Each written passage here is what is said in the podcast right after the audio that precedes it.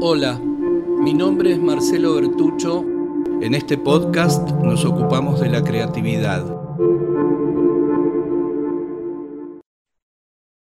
Como estoy de a poco y con calma desgrabando estos podcasts desde el episodio 1 de la primera temporada, voy por el 2 y los estoy publicando en el blog de la página web, que dicho sea de paso, estoy experimentando las sutiles y a veces no tanto diferencias entre la palabra hablada y la palabra escrita. Es notable esto sobre todo para dramaturgas y dramaturgos, guionistas, la diferencia notable que existe entre la palabra oral y la palabra escrita. De todos modos, como mi objetivo es hacer desgrabaciones, estoy desgrabando tal cual. Por eso, literariamente, a lo mejor podemos encontrar algunos ruidos, algunas fallas, algunos problemas, pero estoy valorizando la oralidad pasada a la escritura. Bueno, te decía, haciendo este trabajo, descubrí que el episodio 3 de la primera temporada y el 25, el anterior a este que estoy grabando ahora, abordan el mismo asunto. Y es que yo no tengo afán de supervisar, de controlar, de estar demasiado presente defendiendo un orden o una estructura o una lógica de lo que hago. Yo prefiero analizar el hecho que se produce espontáneamente antes que torcerlo de antemano, planificarlo rígidamente o domesticarlo una vez que apareció. No hace falta domesticar para establecer vínculo. De hecho, la domesticación no genera vínculo. Justamente vale la pena tener en cuenta, recordarlo, porque ahora creo que esto ya lo mencioné alguna vez, pero vale la pena recordarlo, la diferencia que existe entre el control y el gobierno, incluso desde la definición del diccionario, ¿no? El control se define como la acción de ajustar y procurar el cumplimiento de determinadas reglas, muy relacionado con la domesticación.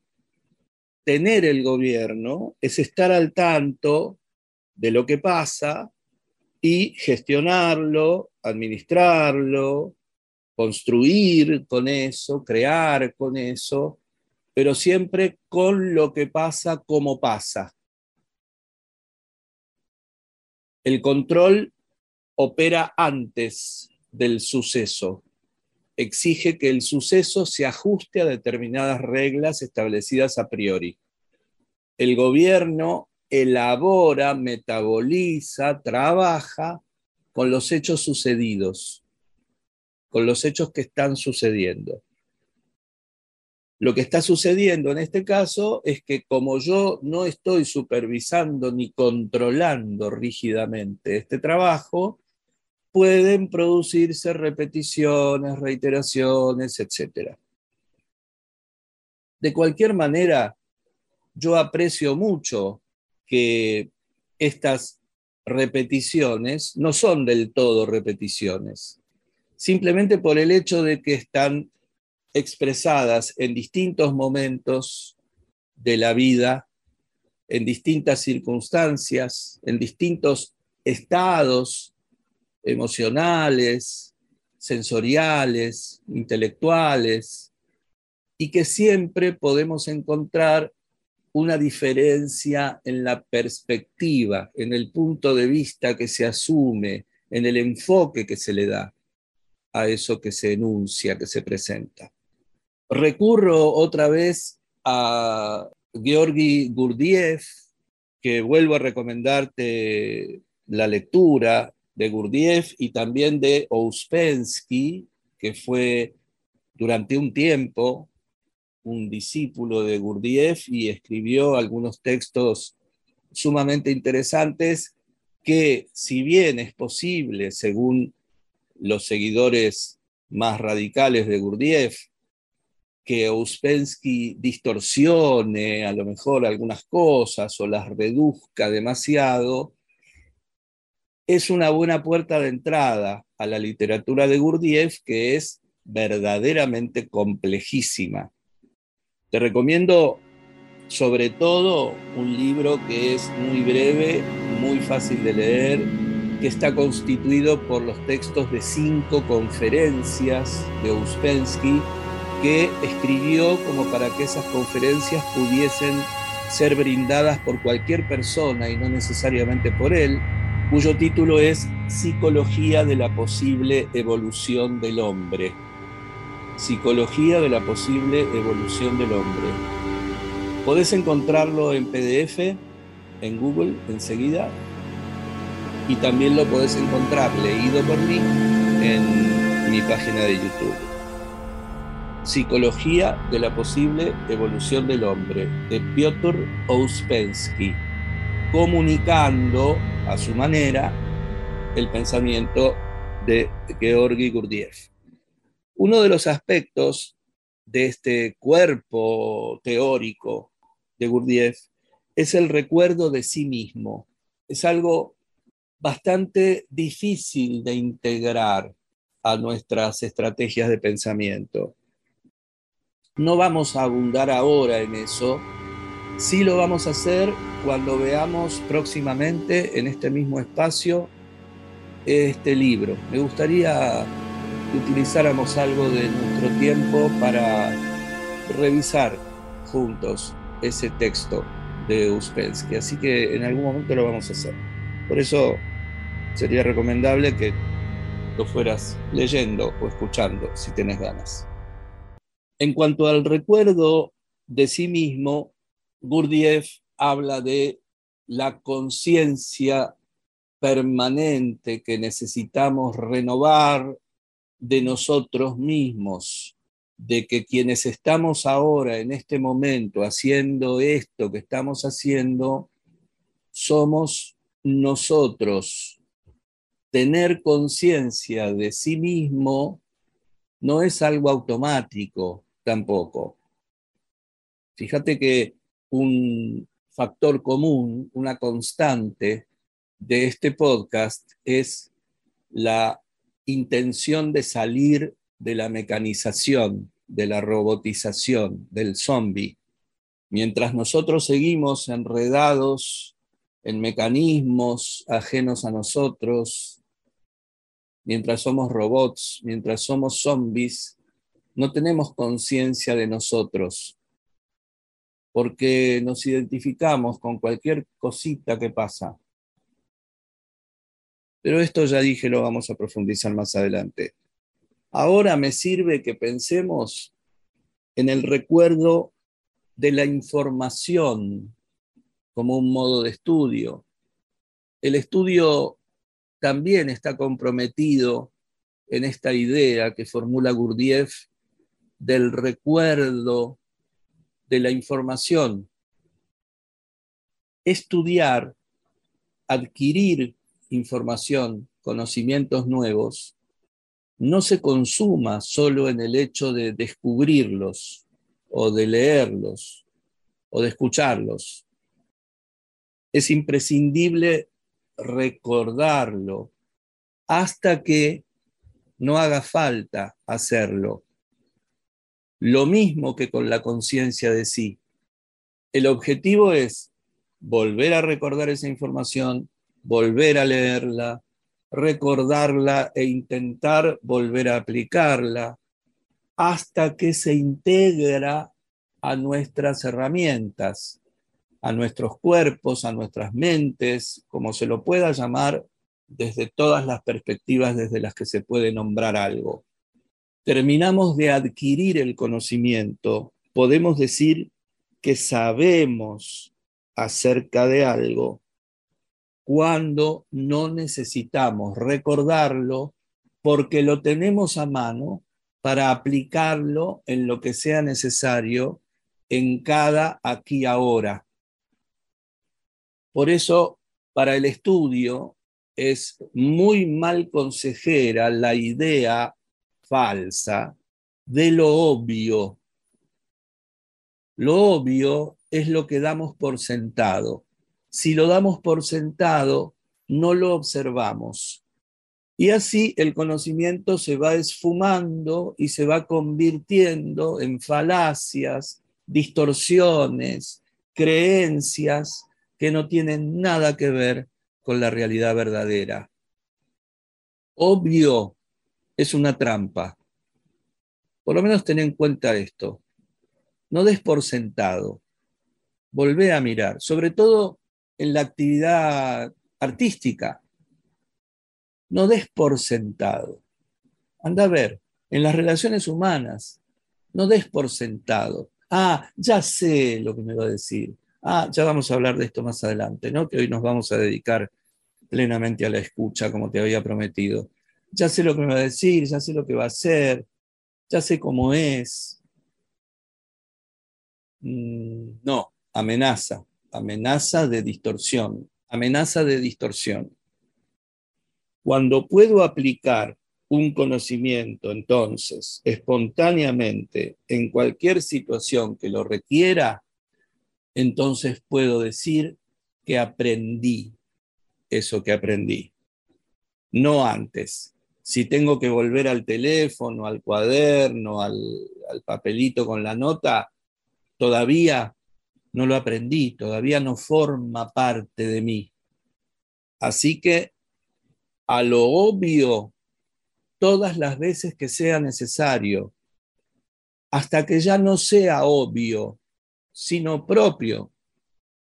La idea de lo obvio también quebranta la calidad de la escucha. Y en algunos casos ni siquiera la calidad de la escucha, la escucha misma. La escucha se vuelve imposible y no existe relación creativa o terapéutica dentro o fuera de un consultorio sin escucha real. La escucha es lo que inicia el vínculo, lo que hace que una mera relación entre dos personas empiece a convertirse en un vínculo. El primer paso, ineludible y excluyente es la escucha para que ese proceso vincular se produzca. No hace falta demasiado para entrar en el tema porque todas sabemos lo gratificante que es ser escuchado y lo desagradable, frustrante, angustiante que es no serlo, no ser escuchadas, escuchados, sobre todo cuando tenemos necesidad de hablar, de decir, de comunicarnos, de compartir algo. Cuando esto no sucede, cuando no nos sentimos escuchados, tenemos una sensación desagradable, traumática, confusa, por ejemplo, cuando te corrigen mientras estás hablando, cuando te arrojan, incluso a veces interrumpiéndote, una interpretación subjetiva de lo que dijiste, o una inferencia arbitraria, sobre todo, por ejemplo, cuando te completan la frase y no te dejan buscar la palabra precisa la que vos estás buscando, que te diagnostiquen aún sin ningún respaldo cierto, verdadero, lo que a vos te pasa es tal cosa. Y por supuesto que una vez que aparece el diagnóstico, vienen sus derivados. Si eso que a vos te pasa, que el otro supuestamente sabe qué es, está bien o está mal, si lo que estás sintiendo o lo que estás pensando o lo que estás haciendo está mal. Y sobre eso que te digan lo que tenés que sentir, lo que tenés que pensar, lo que tenés que expresar. La sensación que sentimos es de las más desoladas. Sentimos ira, confusión, desilusión, frustración, porque ya no podés ser espontáneo. Tenés que rectificar, tenés que sobreexplicar. Entonces ya empezás a falsear, empezás a decir cosas que en el mismo momento que las escuchás te das cuenta de que no es lo que tenías necesidad de decir.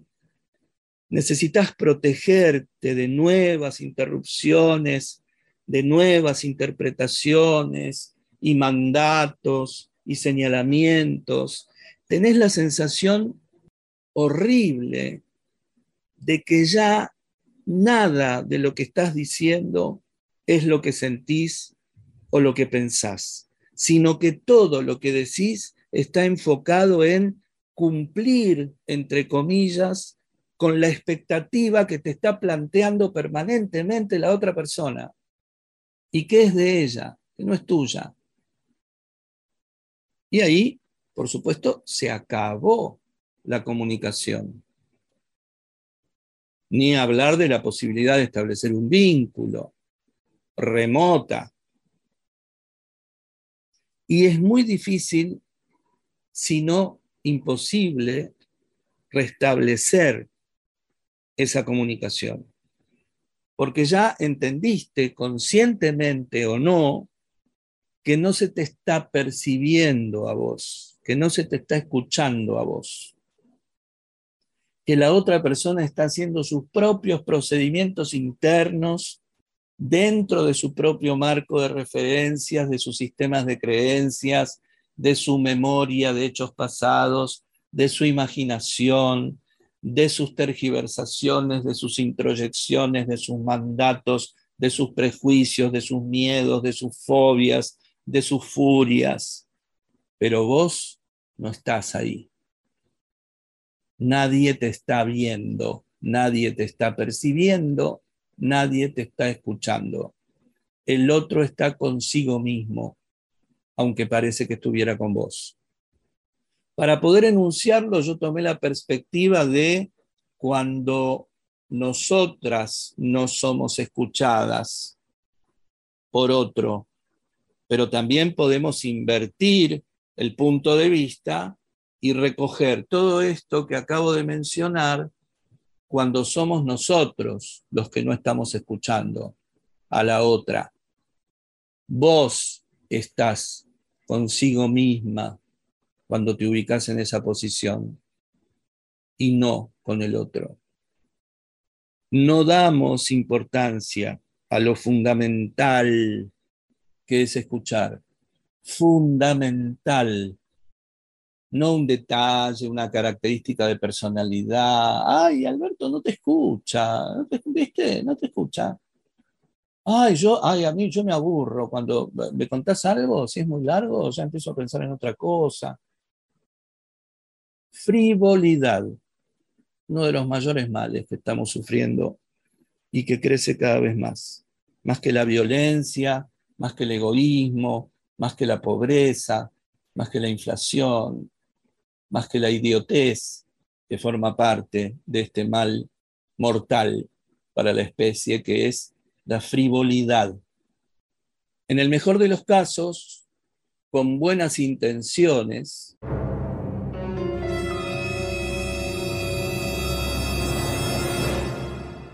creemos que tenemos que decir algo cuando escuchamos, cuando alguien nos pide ayuda.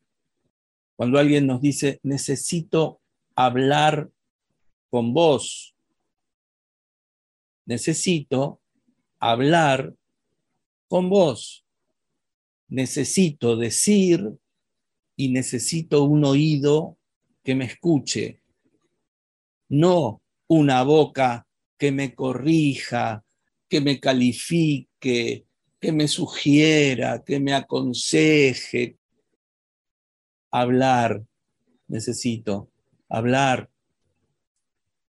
El mejor modo de acompañar a una persona que necesita hablar con nosotros es escucharla, todavía, aunque parezca que estamos tan avanzados como especie, como dice Eugenio Caruti, a quien ya te mencioné alguna vez, el avance parece ser únicamente tecnológico y de ningún otro orden. Todavía no entendimos, incluso desde el descubrimiento de Freud hace tanto tiempo, de que hablar, solo el hecho de hablar y sentirse escuchado resulta terapéutico.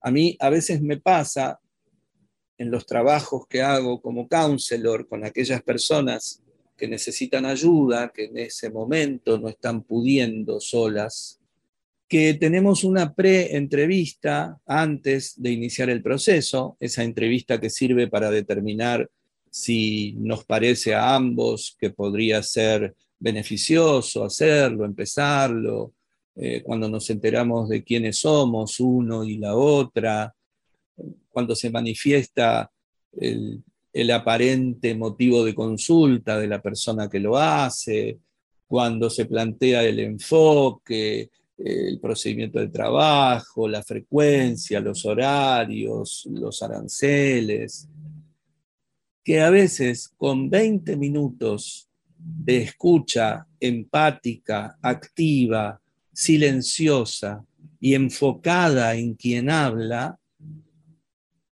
les resulta sumamente liberador, sumamente aliviador.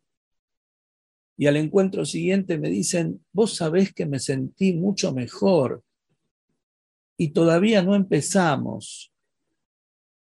Y lo único que pasó fue que se dio el espacio para que 15, 20, 30 minutos esta persona fuera libre de hablar, de decir lo que necesitaba decir sin interrupciones, sin condicionamientos, sin juicios de valor, sin rectificaciones, sin preguntas que apuntan únicamente a la curiosidad del que pregunta, pero no a la exploración del que habla. Solo eso. Byung-Chul Han, el filósofo surcoreano, a quien yo estoy leyendo mucho últimamente, ya te lo conté. Dentro de un rato nos vamos a dedicar un poquito más a lo que dice Han de la escucha, pero nos, nos habla en su libro La expulsión de lo distinto, de algo que ya sabemos nosotros hace muchísimo tiempo, que están existiendo en este momento trabajos, ocupaciones que consisten únicamente en escuchar. Ni siquiera son procesos terapéuticos en el sentido en el que los conocemos nosotros.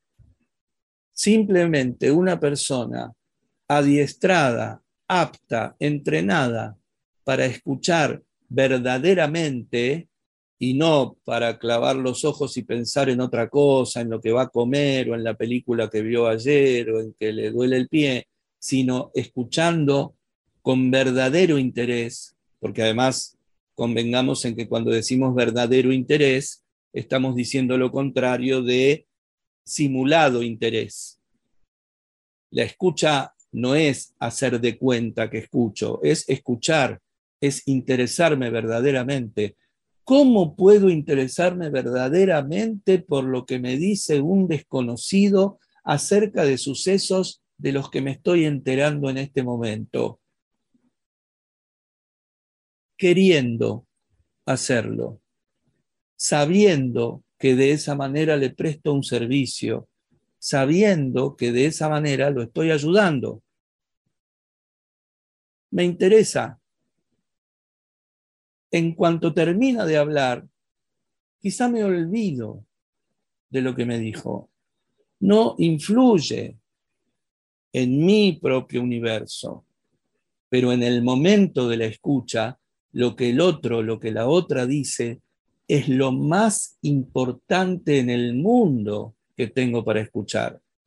Y la acción de estar haciéndolo es lo más importante que tengo para hacer en toda mi vida en ese momento. Así se escucha con interés. Tenemos que tener cuidado, no querría herir la susceptibilidad de nadie, con lo que conocemos hace muchísimos años, demasiados años, como para que todavía siga vigente, en algunos aspectos, voy a decir, de lo que se conoce como autoayuda. La autoayuda te da indicaciones, utiliza mucho el modo imperativo de los verbos. Es un modo que yo personalmente elijo conscientemente evitar todo lo que puedo. El imperativo. No interrumpas, por ejemplo, para lograr una mejor comunicación.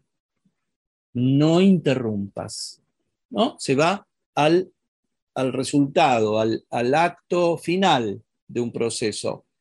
¿no? Se pierde todo lo que lleva a que no interrumpir sea para vos una necesidad, que interrumpir al otro te interrumpa a vos misma la escucha. Que esa interrupción no perjudique solamente al que está hablando, porque lo distrae, porque lo corta, porque estaba a punto de hacer un descubrimiento y no lo pudo hacer porque vos le decís, ¿de qué color era el bolso que te gustó? Sino que también te perjudique a vos, que vos necesites no interrumpir. Porque si no, se produce esta situación ya a esta altura de la evolución de la especie, a mi juicio, discúlpame, pero ridícula, de déjame terminar de hablar. Esto lo vemos en la tele todo el tiempo, que son un ejemplo de todo lo que no hay que hacer. Gente que no trabaja consigo misma, que está completamente dormida, que no sabe lo que hace ni lo que dice, y están ahí organizando el pensamiento de la población. Déjame terminar de hablar. Bueno, entonces me callo, pero no me callo para escucharte, me callo porque me dijiste que te deje hablar. Entonces te miro acusatoriamente, miro el reloj porque estás tardando mucho y después viene ese texto, esas palabras irritantes desde todo punto de vista que son, ¿terminaste? ¿Puedo hablar yo ahora? ¿Para qué sirvió el consejo del libro de autoayuda que te dice no interrumpas, para que te reprimas la interrupción y estés pensando en cualquier otra cosa, esperando el momento en el que el otro termine, haga un punto, respire para introducir tu texto, que generalmente empieza con, ahora puedo hablar, ahora sí, me dejas que hable. Si lo mirás distanciadamente, esto es una reverenda idiotez, una imbecilidad que no es digna de un ser humano que lleva tantos años aprendiendo en este planeta algo. Bueno, hay muchas eh, normas más, indicaciones imperativas de supuestos, eso que se llama tip ahora, ¿no? Muchos tips para la buena comunicación que te dicen que no, te tenés que, que no tenés que interrumpir, que tenés que mirar fijamente a los ojos al otro. No te dicen cómo, porque sí, mirar fijamente a los ojos al otro no implica ni escucha, ni comprensión, ni empatía, ni nada hasta puede ser un gesto de hostilidad, de molestia, que te estén mirando a los ojos como si fuesen dos botones que colgaste de una pared y a los que estás mirando fijo. Para poder escuchar, para poder mirar fijamente a los ojos y verdaderamente interesarte por lo que el otro dice, lo que tenemos que hacer es disminuir el parloteo interno que no se detiene de ninguna manera aunque el otro esté hablando. Nosotros en general, en lugar de escuchar a la otra, estamos pensando en lo que la otra nos está diciendo, refiriéndolo a nosotros y muchas veces pensando en lo que vamos a contestar.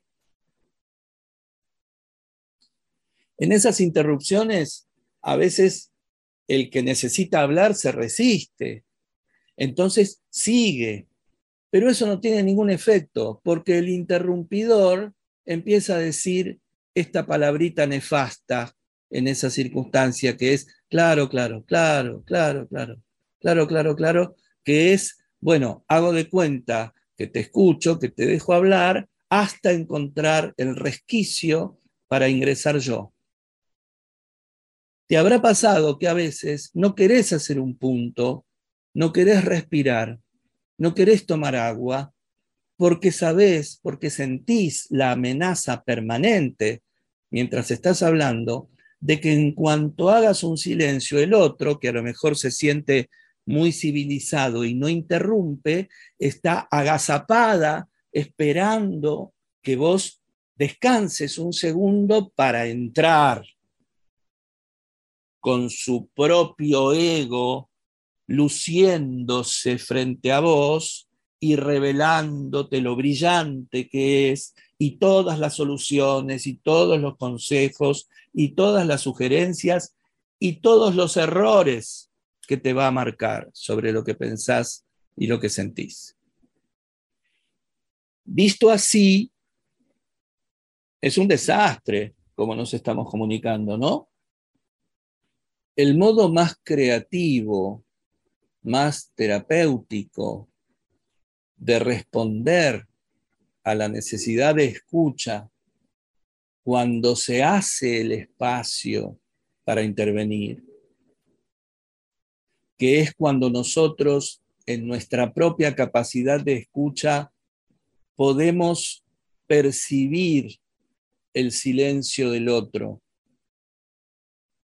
Si el silencio es porque la persona está buscando una palabra o se perdió en una imagen o en un recuerdo o está haciendo algún descubrimiento, o cuando el silencio significa que cerró esa parte de su discurso, que efectivamente terminó de hablar por el momento y entonces deja el espacio para que nosotros hagamos nuestra intervención. El silencio también se escucha y lo que escuchamos es esto. Se cerró esta fase del discurso de la otra, entonces puedo abrir la propia o mejor no interrumpir ese silencio de ninguna manera porque se está produciendo en el interior de esa persona un proceso importantísimo, capital para ella. Y si nosotros lo interrumpimos, lo malogramos. Es como ponerle música a todo volumen a una persona que está meditando. Es como despertar de un golpe a una persona que está plácidamente durmiendo. En definitiva, es violencia, chicos somos muy violentos. De todas las intervenciones que podemos elegir cuando se nos abre el espacio de la intervención, cuando podemos percibir que el silencio del otro es un silencio de cierre, es la pregunta. La pregunta da lugar a respuestas inesperadas, desconocidas, imprevistas, nuevas. La pregunta bien aprovechada es la que trata de evitar a toda costa la respuesta ya existente, la que figura en el catálogo del pasado, la que se convirtió en lo obvio, la que se hizo fósil, la respuesta que dice, y ya sabemos esto. No, ya sabemos nada. Sabemos en el pasado, hoy estamos descubriendo, no sabiendo el pasado. El pasado está ahí y va a ser estímulo para nosotros para seguir avanzando. no para volver allá cada vez, para buscar la respuesta a la pregunta en la que dimos hace dos meses, diez años, cincuenta años, a la que dieron otros hace 500 años. No, es una respuesta presente, vivencial, experiencial, verdadera, vigente, activa, viva, creativa, la que estamos buscando. En ese mismo sentido, si no hacemos las preguntas porque consideramos que las respuestas ya las tenemos, cerramos la posibilidad de que aparezcan esas nuevas respuestas, que son las únicas que necesitamos. Podemos pensar, siguiendo este camino, en la escucha a nosotros mismos, cuando esa pregunta nos la hacemos a nosotras mismas, también establecemos una relación terapéutica y creativa con nosotros mismos cuando respondemos nuestras propias preguntas con respuestas nuevas.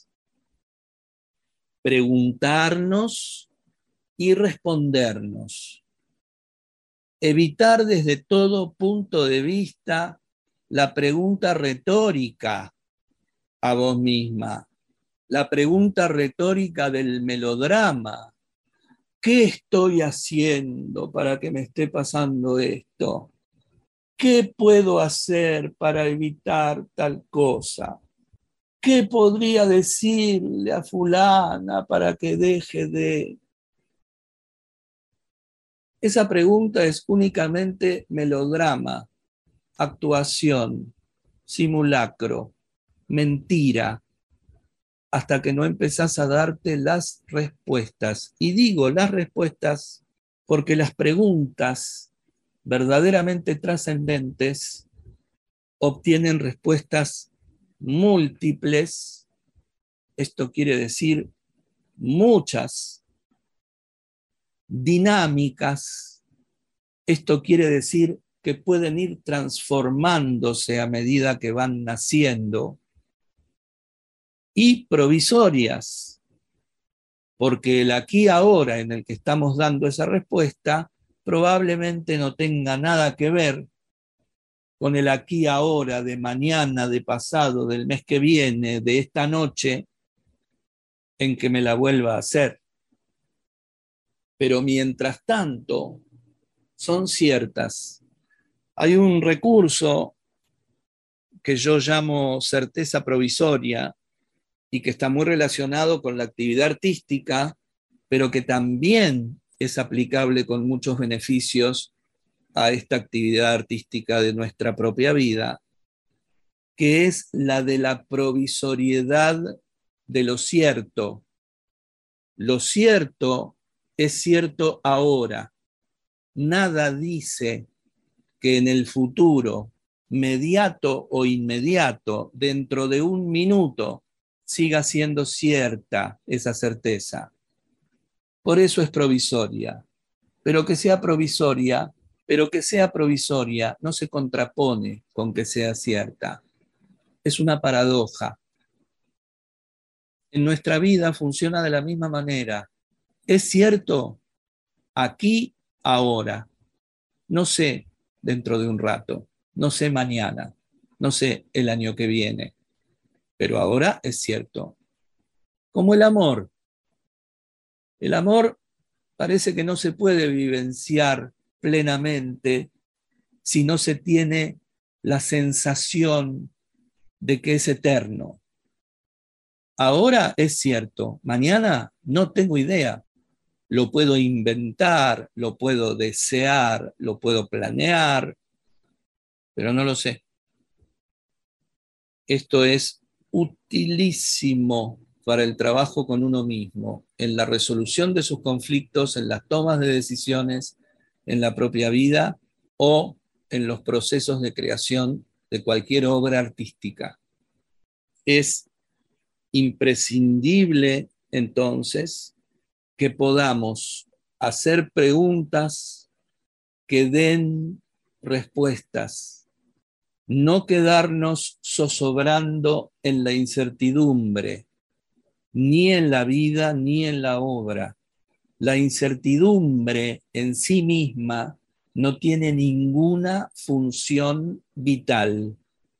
Es solamente una detención, una traba, una dificultad, una imposibilidad. Cuando nosotros trascendemos esa imposibilidad del no sé, aparece el maravilloso mundo de la respuesta múltiple, dinámica y provisoria. Si no trascendemos ese no sé, nos quedamos afuera de eso y nos seguimos quejando, lamentando, culpando a Dios, al destino, al sistema, al vecino, a mi mamá, a mi novio. La pregunta no la inventa la filosofía ni la psicología, viene con la propia experiencia humana. Nos preguntamos desde el principio y preguntamos. Trata de recobrar la vivencia de la infancia en relación al asombro de este mundo con el que te encontrás cuando empezás a darte cuenta de que llegaste acá. Todas las preguntas que se abren en tu mente y todas las preguntas que podés empezar a formular. Es naturaleza la pregunta, no otra cosa. Rogers Carl Rogers se ocupa, por supuesto, muchísimo de la escucha. La escucha empática es uno de los pilares, es una de las actitudes fundamentales del counseling y por supuesto de toda terapia que tenga como objetivo el bienestar y la organización psicológicos. Y Rogers habla de la gratificación que siente no solo al ser escuchado, sino al escuchar. Porque dice esto en el camino del ser, si te interesa, que la verdad que no estoy seguro si se puede conseguir en PDF, pero sí está grabado por mí también en YouTube, que lo pone en comunicación con el otro y que lo enriquece esa puesta en comunicación con el otro, porque le permite producir en sí mismo procesos de aprendizaje en la escucha del otro. Un ser humano es el universo para nosotros en un grado menor. El otro, la otra, siempre es un maestro, una maestra. Siempre. Vamos a profundizar en esto más adelante aunque ya nos referimos a algo de esto cuando hablamos del aprendizaje significativo y de que la responsabilidad de que nosotros podamos extraer aprendizaje de una situación cualquiera sea, o de la comunicación con otra persona, cualquiera ésta sea, es responsabilidad nuestra. A lo mejor en una clase de música, con una profesora que nos cae mal, o que no está bien preparada o que no tiene el entrenamiento de la escucha o de la comunicación fluida y asertiva, etcétera, probablemente música no aprendamos, pero sí tenemos muchísimas otras cosas para aprender. Eso depende de nosotros, de nosotras. Volviendo a Rogers, Rogers habla del placer de escuchar las palabras de la otra persona, de poder percibir, no inferir ni interpretar, percibir sus pensamientos, la sensorialidad, los sentidos, los significados de lo que la persona está intentando expresar. Y aún lo que puede estar encubriendo detrás de lo que dice o de lo que no dice. Siempre atento, Rogers, a la otra persona, a intentar ingresar en su propio marco de referencia, en su sistema de creencias. Si una persona que necesita hablar con vos es muy religiosa y te habla de Dios y de la Virgen y de los santos y de la misa y del rosario y de la voluntad de Dios, aunque vos no creas un pepino en todo eso, en lo que ella cree, es imprescindible si la vas a escuchar que puedas ingresar en ese marco de referencia y comprender lo que para esa persona significa todo eso, que para vos a lo mejor es una tontería sin valor. Si eso no pasa, no la podés escuchar. Y el mayor gesto de honestidad, que también está ligado a la creatividad, como todo lo que existe en este plano de existencia, es decirle, no soy yo la mejor persona para escucharte. Imagínate que una persona creyente hasta la médula desde su más tierna infancia, que tiene en su creencia religiosa sus valores más altos, más queridos, que están relacionados con sus afectos, con su familia, con sus orígenes, le decís, pero ¿cómo estás diciendo esto si Dios no existe? Pero ¿cómo se te ocurre pensar que San Cayetano pueda ser capaz de conseguirte un trabajo? Imagínate, la catástrofe para el otro. Por supuesto que para imaginártelo vas a tener que ponerte en su lugar. De alguna manera vas a tener que hacer un ejercicio empático. Si no sos capaz de hacerlo, probablemente cometas ese delito comunicacional que es tirar por tierra lo que para la otra persona es lo más valioso. Cuando nos escuchan, podemos percibir lo que decimos de un modo diferente. Cuando decimos en voz alta, vuelvo a uno de los grandes descubrimientos de Freud. La palabra dicha en voz alta a un interlocutor que desea y te demuestra que lo desea escucharte, aunque ese escuchante seas vos mismo, hace que esas palabras fuera de vos adquieran sentidos inesperados. Y también la sensación de amor que podemos recibir a través de la escucha del otro, cuando sentimos que hay alguien en el mundo que sabe o por lo menos intuye cómo es ser yo, que se interesa por saber cómo es ser yo y no solamente cómo es ser él o ella. Y darme lecciones a mí de cómo debo ser él o ella para hacer lo correcto. Otro delito el propio Rogers nos dice que a veces la escucha puede fallar. Claro, apertura a la experiencia, ¿te acordás? Todo lo que funciona, falla. Todo lo que falla, funciona. Esta es la verdad completa. Puede haber dificultades para la comprensión de lo que se nos dice, porque a lo mejor se nos habla de un universo, de una de un aspecto, de un ámbito de la existencia del mundo que no conocemos o que no terminamos de comprender. Podemos distraernos porque algo nos llamó la atención y no pudimos evitarlo, porque no nos sentimos del todo bien, porque se nos cruzó un pensamiento que nos hizo dejar de escuchar por unos segundos. Claro que eso puede pasar y siguiendo con el punto de vista creativo y terapéutico, lo mejor que podemos hacer es desencubrir esto, es no engañar al otro, a esa que nos está hablando, no mentirle que la estamos escuchando. Mira, me distraje un segundo, me, me repetís.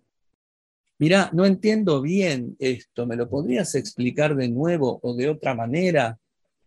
Pero nunca dejar de escuchar porque ya sabemos lo que se nos va a decir y por lo tanto ya sabemos lo que vamos a escuchar y como nuestro tiempo es tan valioso, no podemos tomarnos esos 12 segundos que faltan para que termine de hablar, porque ya sabemos lo que va a decir.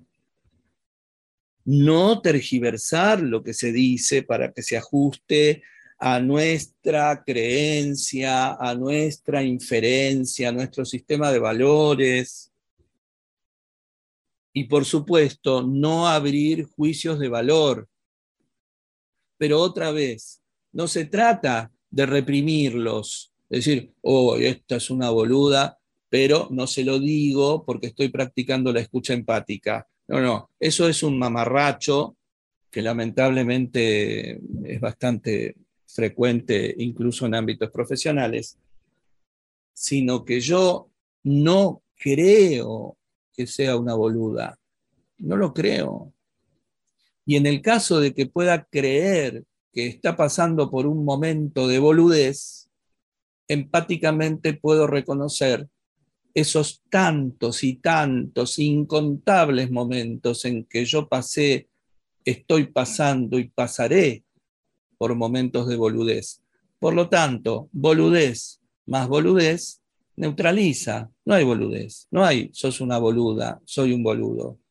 Si ya sabemos, eso ya lo sabemos, pasemos a otra cosa, a algo que nos sirva.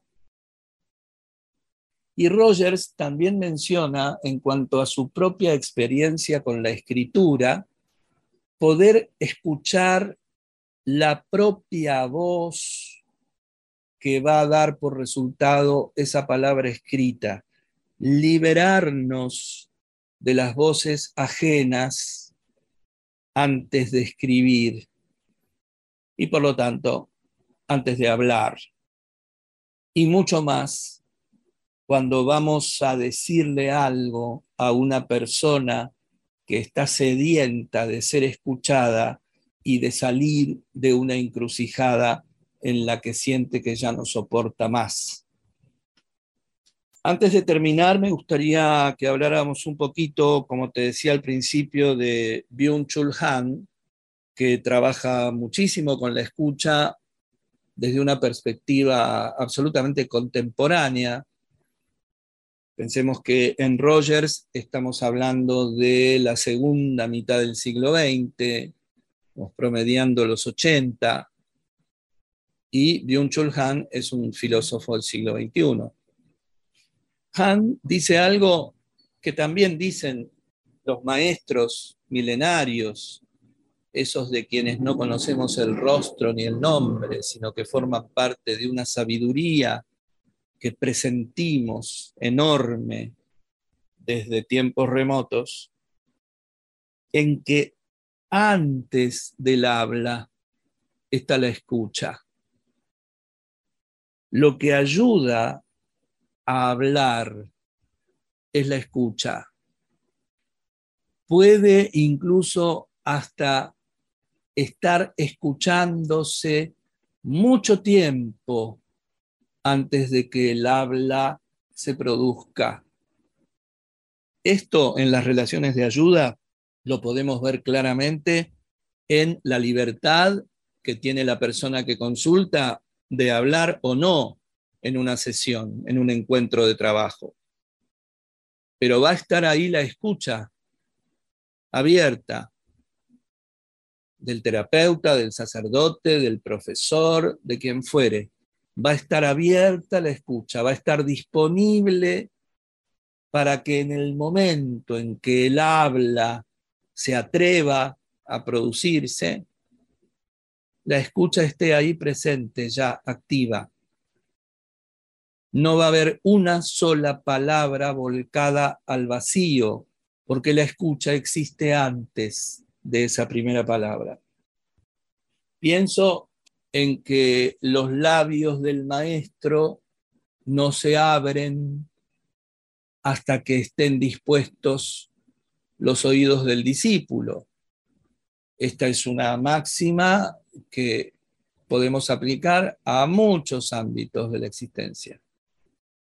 Podemos estar frente al maestro más sabio de toda la historia, revelándonos las verdades más radicales, más nucleares, y no entender nada de lo que se nos dice.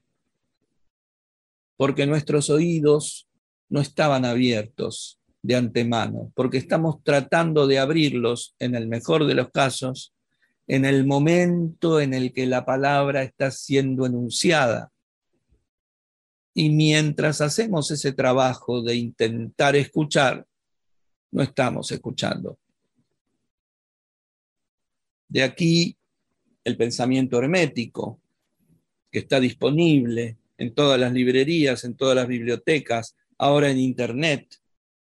Podemos incluso hasta leer toda la literatura escrita en la historia de la humanidad desde sus comienzos hasta hoy y no aprender nada de la vida, porque depende de nosotros. Lo que te decía hace un rato, el aprendizaje es más prerrogativa del discípulo que del maestro.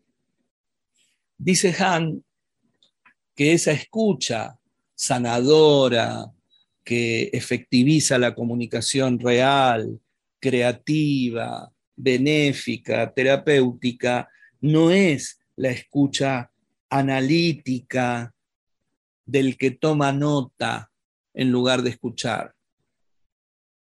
Cuando se toma nota no se escucha. Y esta es una problemática también para pensarla en términos áulicos, quiero decir, educativos. Mm, esto, esta dialéctica que todavía no parece estar del todo resuelta ni en vías de resolverse, que es la de tomar apuntes o no tomar apuntes. Porque es muy probable, y tendrás la experiencia, por lo menos yo la tengo como estudiante y también la tengo como docente, de que a veces el que más apuntes toma es el que menos escucha. Han entonces habla de una escucha empática que resulte en una caja de resonancia de la palabra del otro. Esto se parece a lo que Rogers llama reflejo como uno de los procedimientos básicos, basiquísimos del trabajo en el counseling que yo como escuchante, aún sin decir una palabra, pueda servir como caja de resonancia del que habla. El que habla es escuchado y esa escucha le devuelve algo inesperado o negado o tergiversado. Puede bastarse a sí misma la pura escucha para sanar otra vez volvemos a Freud y nuestra gratitud a Freud. Por supuesto, lo dice Han, lo dice Rogers, lo dice la propia experiencia, pequeñas respiraciones, gestos, sonidos que ratifiquen, que sostengan, que indiquen la hospitalidad, el recibimiento de esa palabra, ese decir sin interrumpir y sin intervenir, estoy escuchando, te estoy siguiendo, no estoy pensando en otra cosa, al servicio del otro. Por eso el ego no sabe escuchar, porque el ego no está al servicio de nadie. Y es el ego el que nos hace quebrantar esa escucha muchas veces. Creo que algo mencioné hace un rato. Esa necesidad de lucimiento, de decir la palabra exacta, de saber que lo que yo te dije te ayudó a salir, entonces es mi mérito, mérito de mi ego, por supuesto, que fui brillante ayudándote y que además de ayudarte, te revelé mis enormes y sagrados conocimientos acerca de eso de lo que vos llorando, desesperada, me decís que no sabes nada, que no entendés nada, que estás confundido. Yo sé eso que a vos te confunde y por eso te puedo ayudar. Ese es el ego, que no ayuda a nada, que lo único que hace es alimentarse a sí mismo de tu propio aire, de tu propia sangre. Entonces Han abre esto a lo que está resultando uno de los perfiles más importantes de su filosofía, que es la relación con lo social, con este descalabro, con esta decadencia social. Y lo vincula con el narcisismo de la sociedad,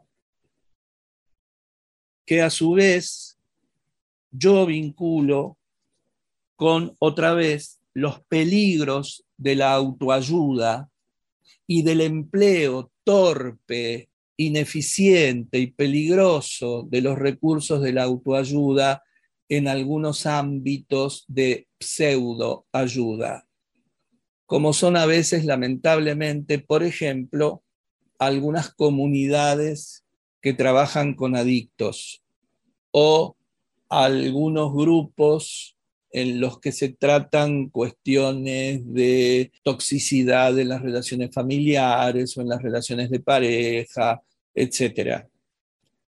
El gran malentendido de yo soy lo más importante, todo depende de lo que yo quiera, de lo que yo perciba, de lo que yo piense y de lo que yo sienta.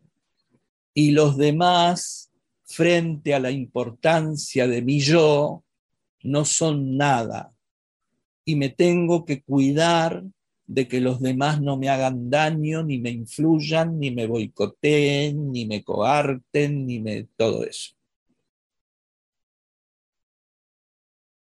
Entonces terminan creándose seres ultra egocéntricos, egoístas y narcisistas que no van a poder hacer nada por nadie nunca, y que van a terminar ahogándose en sus propios fluidos, porque no existe la idea, el concepto de yo sin los demás. ¿Te acordás de Martin Buber? Yo tú, yo eso, la palabra primordial.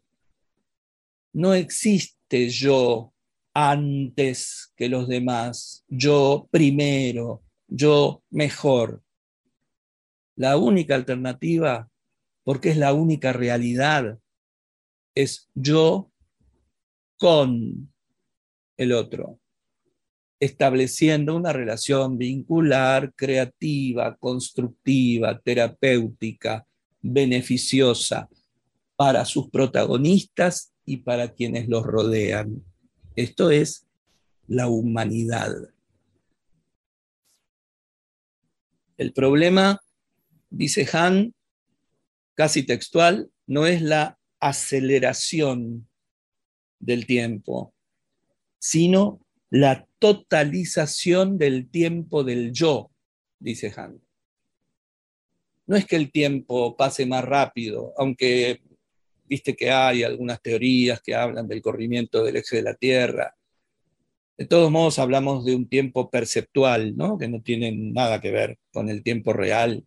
¿Quién sabe qué será eso? Para Han no es que las cosas se están acelerando, es que se está totalizando el tiempo en cada uno de los egos. Esa totalización hace que escuchar al otro resulte improductivo. Tiempo perdido.